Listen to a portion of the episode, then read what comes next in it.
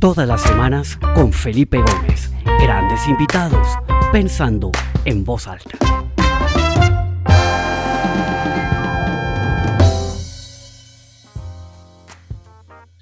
Hola, buenos días, buenas tardes y buenas noches para todas las personas en eh, diferentes lugares del mundo que están eh, conectadas a este programa. La emisión eh, de esta semana va a ser un poco sui generis. Hace unas semanas, hablando con Felipe Gómez, yo, Mauricio Rodríguez, profesor de liderazgo y asiduo fan de este programa. Creo que es un excelente curso en liderazgo, en el desarrollo de la profesionalidad al servicio de buenas causas, de causas nobles, de causas valiosas. Le dije, Felipe, me doy cuenta que su programa cumple tres años. ¿Por qué no hacemos un programa especial para conmemorar ese tercer aniversario? Usted ha entrevistado a 120 personas, hombres y mujeres de más de 15 países, de distintas edades, de distintas actividades, y a mí como profesor de liderazgo, me gustaría saber mucho usted personalmente qué aprendió. A Felipe le gustó la idea y por eso entonces hoy vamos a invertir los roles. Yo fui entrevistado de él al comienzo de estas emisiones. En esta ocasión él va a ser mi entrevistado.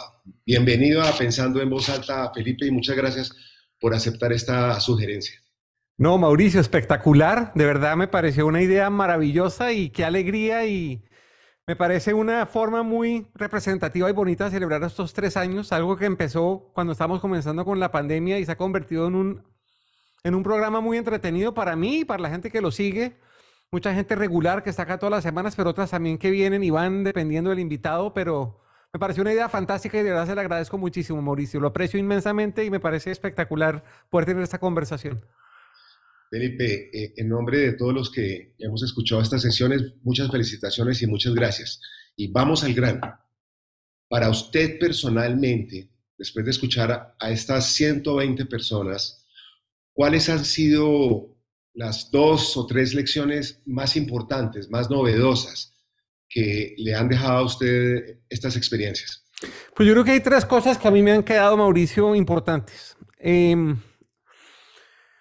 lo primero es que me parece que hay una gran sensibilidad de la gente por oír buenas historias, por oír buenas historias de vida, que no necesariamente son historias de éxito. Yo creo que estamos un poco, no sé cuál es la palabra, saturados de medios que publican historias de éxito de mucha gente, pero yo creo que la realidad es que la vida de todos, la suya, la mía, las de las personas que están acá conectadas, de los todos los que hemos invitado, pues son vidas que tienen sus, sus altibajos, ¿no? Y uno comete sus errores y comete, le va mal a veces, tiene fracasos, y los puede llamar uno así. Y yo creo que la vulnerabilidad de la gente de compartir estas cosas conecta muy bien y es algo que mucha gente quiere escuchar, porque yo creo que primero es un, es un aliento, decir, ah, no soy solo yo al que me pasan estas cosas, pero segundo uno aprende muchísimo de estas cosas. Es más, yo creo que aprende uno más de estas historias que de las historias de la fotografía del, emprendedor exitoso, del señor millonario, del artista famoso, de lo que sea, ¿no? Entonces yo creo que una de las primeras lecciones es, es eso, es, es nuestras vidas todas están llenas de miserias, de cosas difíciles, de errores que cometimos, de dolores, y compartirlos creo que genera muchísimo valor y en cierta medida creo que este ha sido un espacio para que mucha gente en medio de su narrativa y de su historia pueda compartir sus dolores y, y, y, y lo más curioso es que los que han sido más explícitos en compartir esto, gente que hemos tenido acá que está pasando por dificultades físicas, por enfermedades, por cosas así, que han abierto su corazón y abierto esto, son las conversaciones que más eco han tenido y las que más vistas han tenido y las que la, gente más comparte. Entonces, yo creo que eso demuestra un, un hambre, una necesidad de la gente de poder conectar con el dolor eh, conectar con la naturaleza humana, no necesariamente venir acá a buscar superhéroes, supermujeres, superhombres, sino buscar seres humanos, como usted y yo, ¿no? Eso tal vez es una, una primera conclusión, ¿no? Segunda lección. Una segunda lección importante es, yo creo que ese famoso término de la empatía, y bueno, y de hecho en la conversación que tuvimos usted y yo, que usted fue mi invitado número tres al programa, Hablamos de cómo la empatía se convertía en compasión. Yo creo que estos años de pandemia nos ayudaron mucho en desarrollar esas dos virtudes. Y todo el mundo que ha pasado por acá, de una u otra forma, ha hablado de la importancia de la empatía, de ponerse en los zapatos del otro, de poder sentir sus dolores, de sentir sus preocupaciones, de pensar como la otra persona siente, pero sobre todo de convertir esa, esa, ¿cómo se llama eso? Ese awareness, esa conexión que uno hace en acción. Yo creo que cuando cuando uno ya decide ayudar a esa persona, morirle la mano en el hombro, estar dispuesto a escucharla, tenderle la mano, es cuando esa empatía en acción se vuelve compasión y, es tan potente, ¿no?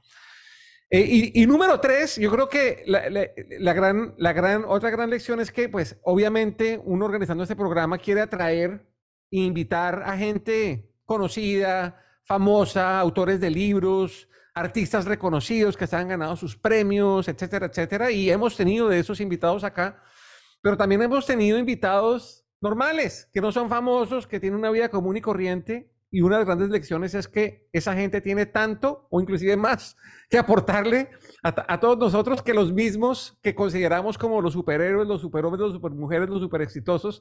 Entonces yo creo que este es un programa donde todo el mundo tiene una voz y donde me encantaría poder seguir combinando traer gente reconocida, gente exitosa, pero también gente del común y corriente, eh, porque yo creo que ahí hay muchísimas lecciones para aprender. Esa tercera lección me da pie para la siguiente pregunta. Usted entrevistó a, personas muy distintas, muy diferentes, en todo sentido, de edad, género, eh, nacionalidad, eh, campo de acción, etc. Pero todas y todos tienen un común denominador están aportando a la sociedad, están contribuyendo de alguna manera a dejar un mundo mejor del que encontramos, están sirviendo. Para mí la mejor definición de liderazgo es la que dice que liderar es servir.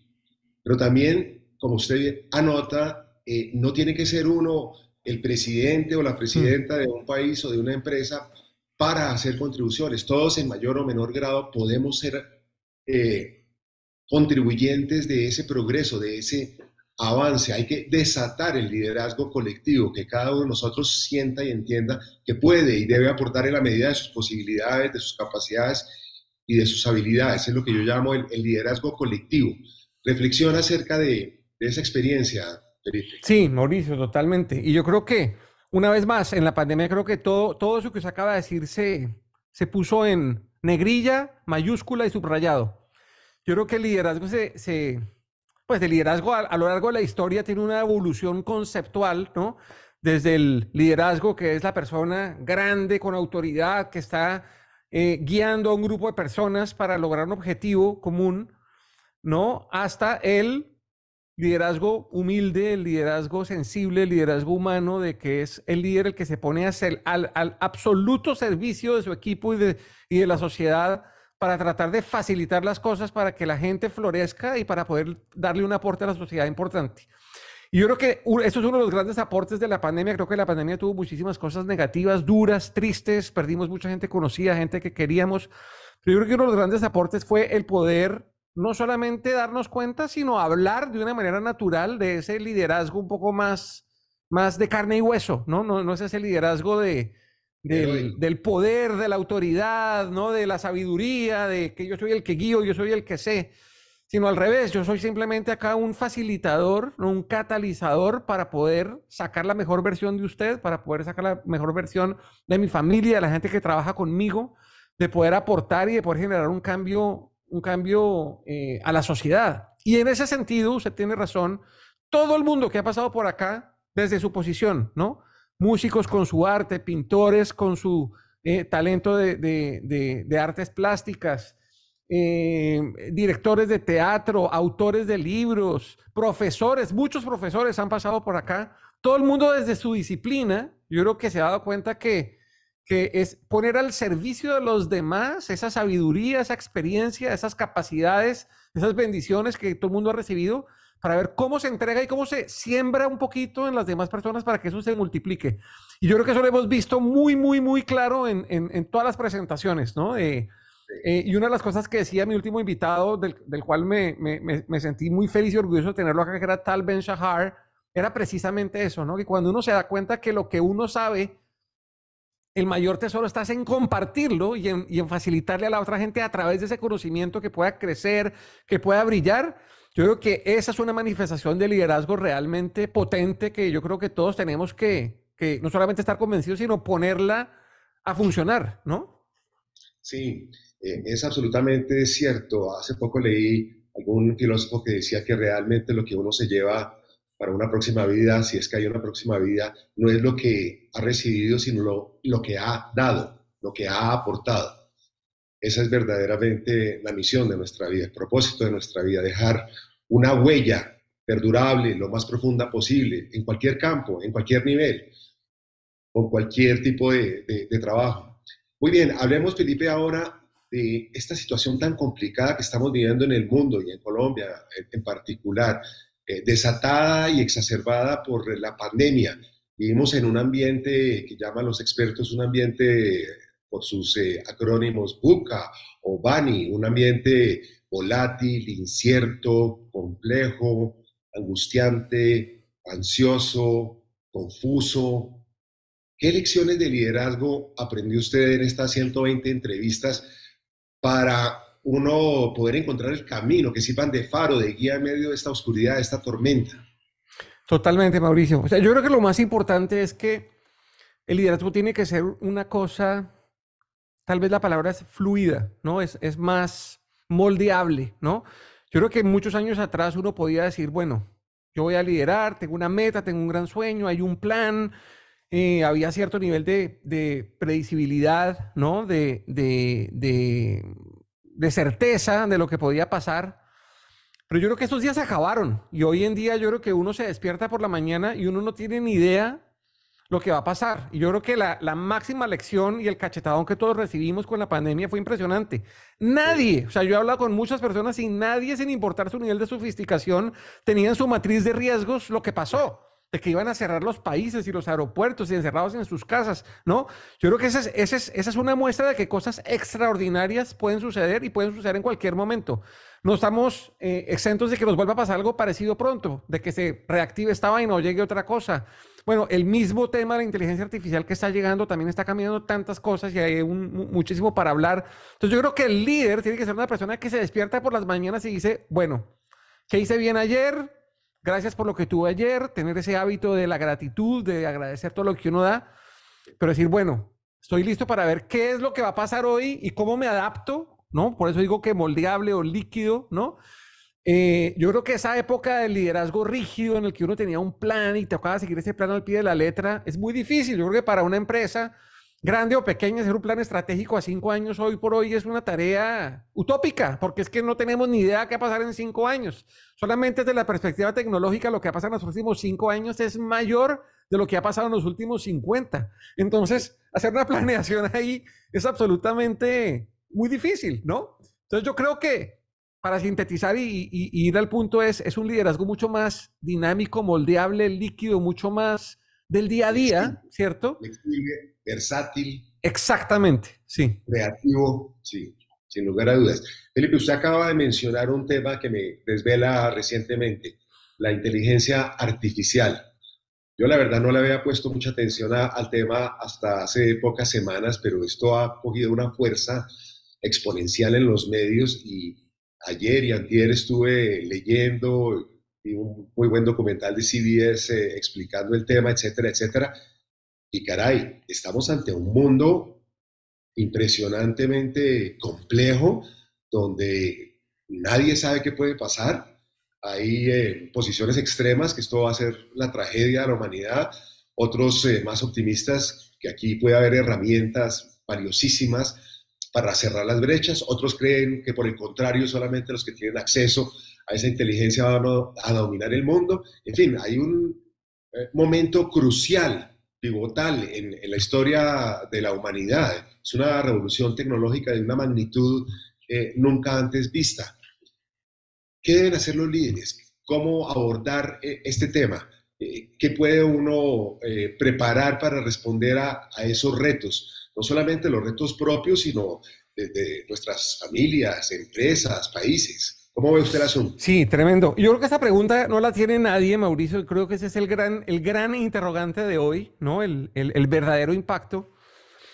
Es muy interesante porque, o sea, yo creo que la inteligencia artificial sí va a alterar de una manera dramática el orden de las cosas desde una perspectiva, bueno, todas las maneras, pero profesional, ¿no? Entonces, por ejemplo, los médicos, ¿no? Yo, yo creo que un médico que es como el, ¿no? El, el símbolo de este profesional que estudia y se prepara y son años y años de estudiar y la carrera larguísima y la especialización y la subespecialización para poder tener la capacidad de recibir una información, analizarla de acuerdo a su sabiduría, su experiencia y emitir un diagnóstico, ¿no?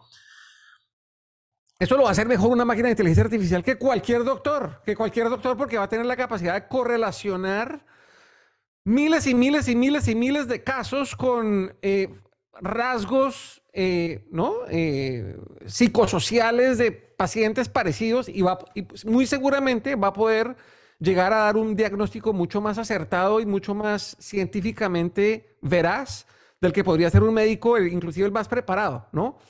Eh, sin embargo, la inteligencia artificial nunca, jamás va a poder reemplazar a una enfermera, ¿no? La enfermera siempre tiene que estar ahí poniéndole la aguja al paciente, acompañándolo, ayudándole a parar, etcétera, etcétera. Entonces es una cosa bien interesante porque la inteligencia artificial se va a convertir en una, unos lo ven como amenaza, otros lo ven como un potencializador, ¿no? Eh, para, para las profesiones que hoy por hoy son como las más, ¿no? Eh, ¿Cómo se llama eso? Las más... Eh, las más... exactamente. Entonces, eso me parece súper interesante. Ahora, yo creo que la inteligencia artificial jamás va a poder llegar a tener esos niveles de compasión de los que hablábamos al principio. Empatía de pronto sí, ¿no? Porque de pronto uno llega a la casa y los sensores denotan que uno llegó con el pulso alterado y, con, y, y, sudando un poquito, y entonces se da cuenta de eso porque el reloj le mandó la información al computador, entonces el computador pone música suave y baja las luces, ¿no? Entonces yo, creo que eh, la, empatía casi que se podría eh, automatizar, pero la compasión no. Yo creo que la compasión jamás se va a poder... Eh, automatizar y, yo creo que ningún robot de inteligencia artificial, por avanzado que sea, va a ser capaz de, de, reemplazar a los humanos en eso, ¿no? Y, tanto se ha hablado en los, en los últimos años de la humanización de la tecnología, que creo que este es el momento en el que esa discusión se vuelve absolutamente protagónica y esa será la discusión más importante desde la perspectiva del liderazgo hacia adelante. Y una vez más volvemos a la humanidad, a lo sencillo, a servir, a estar ahí para ayudar al otro, la compasión, etcétera, ¿no? Sí, precisamente en ese documental de CBS, eh, el eh, presidente mundial de Google decía algo bien interesante. Tenemos que invitar a esta discusión sobre el futuro de la inteligencia artificial no a ingenieros, programadores, etcétera, etcétera, sino a psicólogos, sociólogos, filósofos, antropólogos, ¿no? Las ciencias sociales se van a volver claves para tratar de armar equipo con las ciencias exactas para que esto salga bien, para que beneficie a todos y para que evitemos eh, los riesgos de los abusos y de los excesos que, que pueden suceder. Muy bien, aquí nos podríamos quedar hablando ahora sobre el tema, pero, pero yo tengo tantas preguntas para usted y quiero capturar en estos pocos minutos eh, la esencia de esas 120 sesiones que usted llevó adelante. Y hay otro tema que me intriga mucho. Eh, por fortuna son eh, muy buenas noticias y es el ascenso acelerado, en mi opinión, del liderazgo femenino.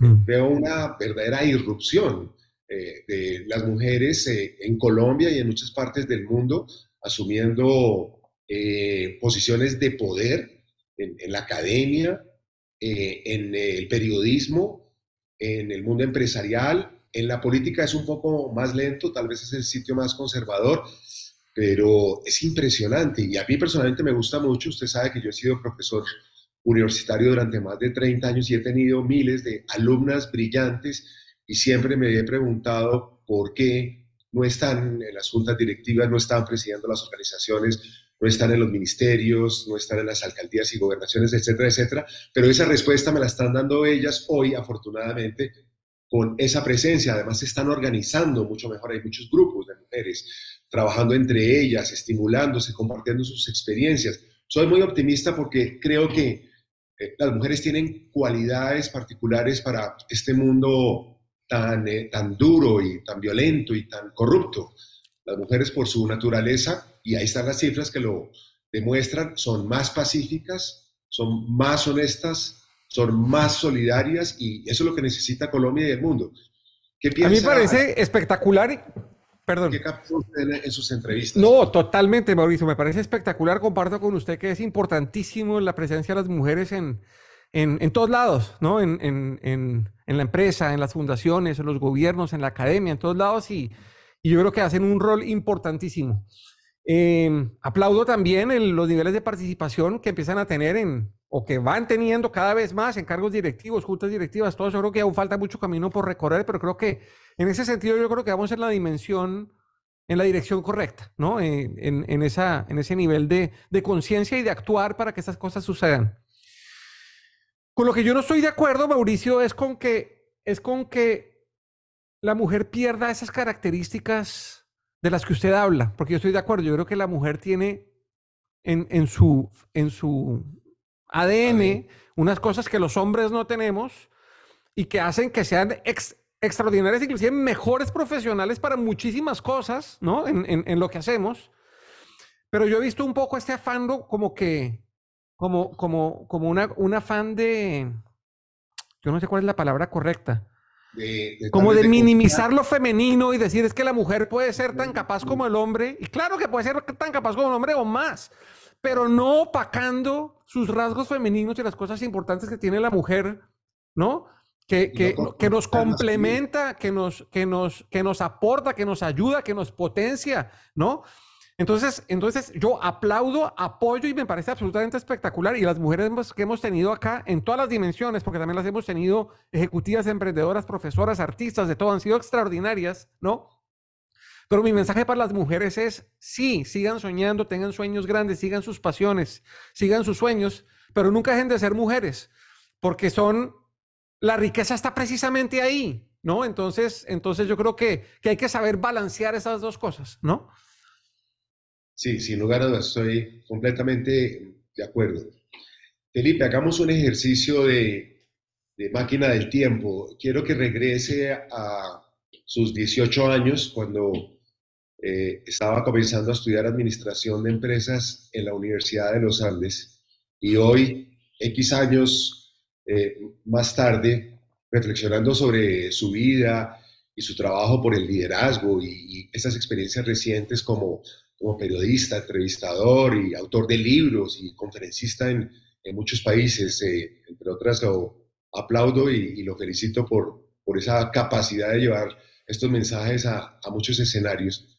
Si usted le fuese a escribir una carta a Felipe Gómez, de 18 años, empezando su carrera, con base en lo que ha aprendido, errores y aciertos, ¿qué le diría en esa carta? Uy, qué buena pregunta. Bueno, lo primero que le diría es que este profesor de liderazgo tan bueno, que ojalá algún día eh, podamos construir una buena amistad y que, algo, y que podamos hacer cosas juntos como esta que estamos haciendo ahora. Entonces, eso creo que es un, es un sueño hecho realidad. Em, pero no, ya, ya em, Concretamente yo creo que yo le diría, em, trabaja muy duro, ¿no? Trabaja muy duro. Prepárate para cosas buenas y malas. O sea, yo creo que todo el, patrón, el paradigma de educación y de sociedad que construimos em, lo orienta a uno mucho en, en, buscar el progreso, el éxito, eh, pero poco se habla, o por lo menos en nuestra época en la universidad, poco se hablaba de, de los errores, de los fracasos, de todo ese tipo de cosas, ¿no?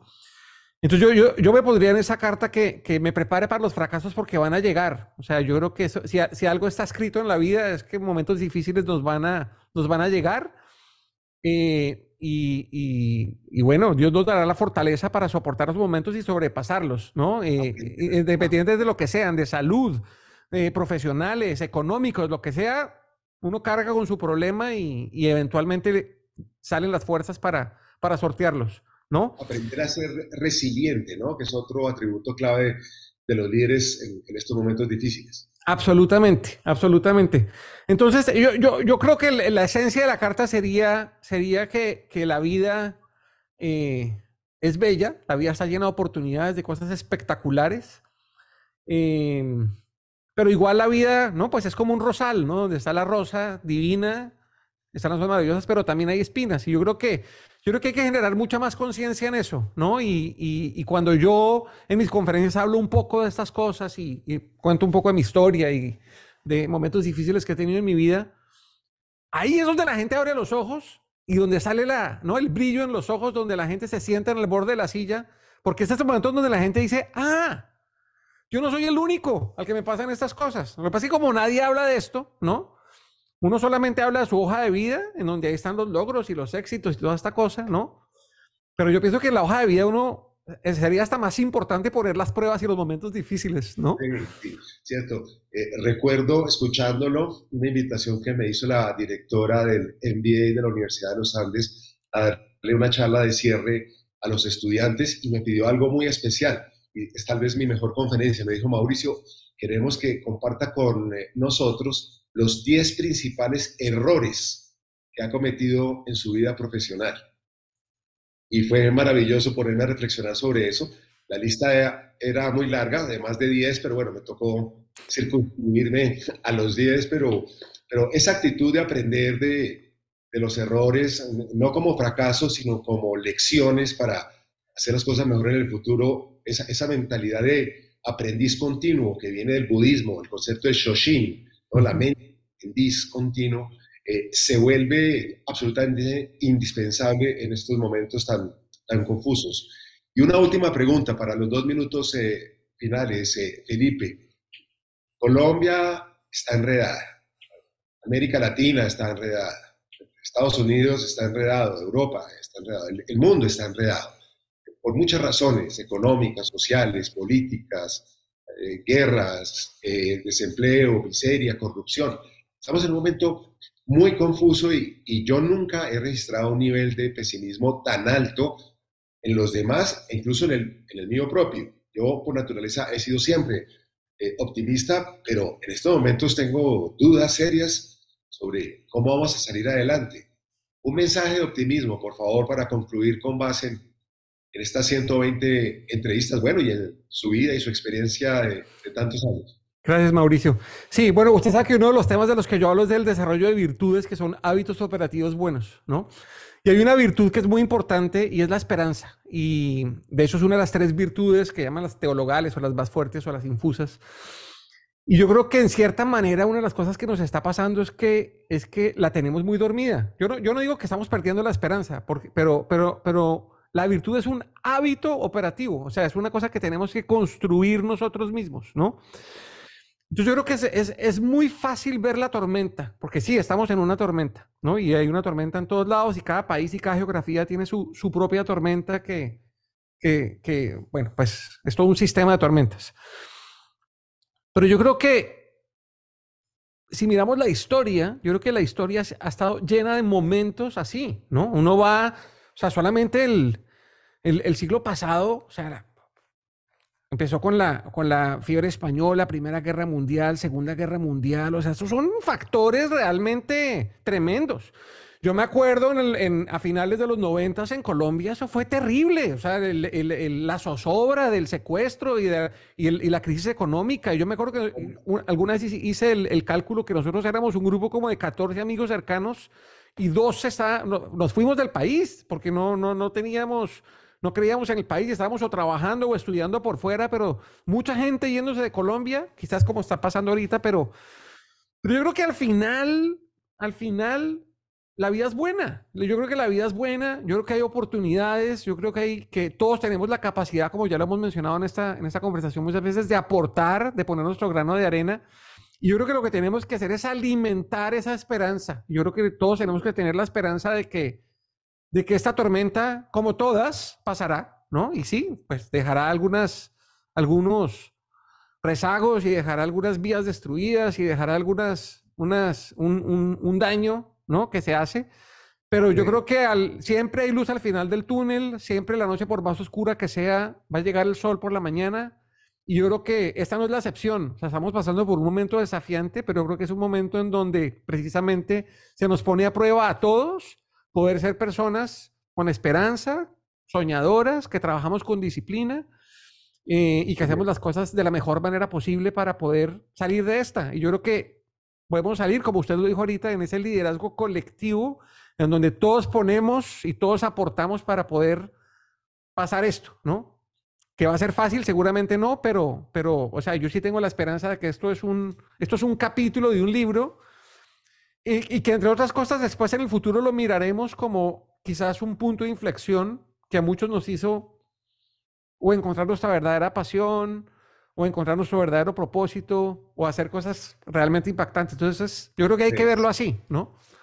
Felipe, pues eh, lamentablemente se nos acabó el tiempo, pero quiero hacer la recomendación final siguiente. Eh, precisamente para alimentar esa esperanza de la que usted habla, hay que sintonizar pensando en voz alta todos los martes a, mediodía porque hay personas a las que usted entrevista que nos dan buenos consejos, sugerencias, vivencias, que le permiten a uno mantener viva esa llama de la esperanza. Entonces, de nuevo, felicitaciones por eh, esos primeros tres años, que sean muchos años más y que nos siga enseñando a ser mejores líderes al servicio de nuestra familia, nuestro país eh, y del mundo entero.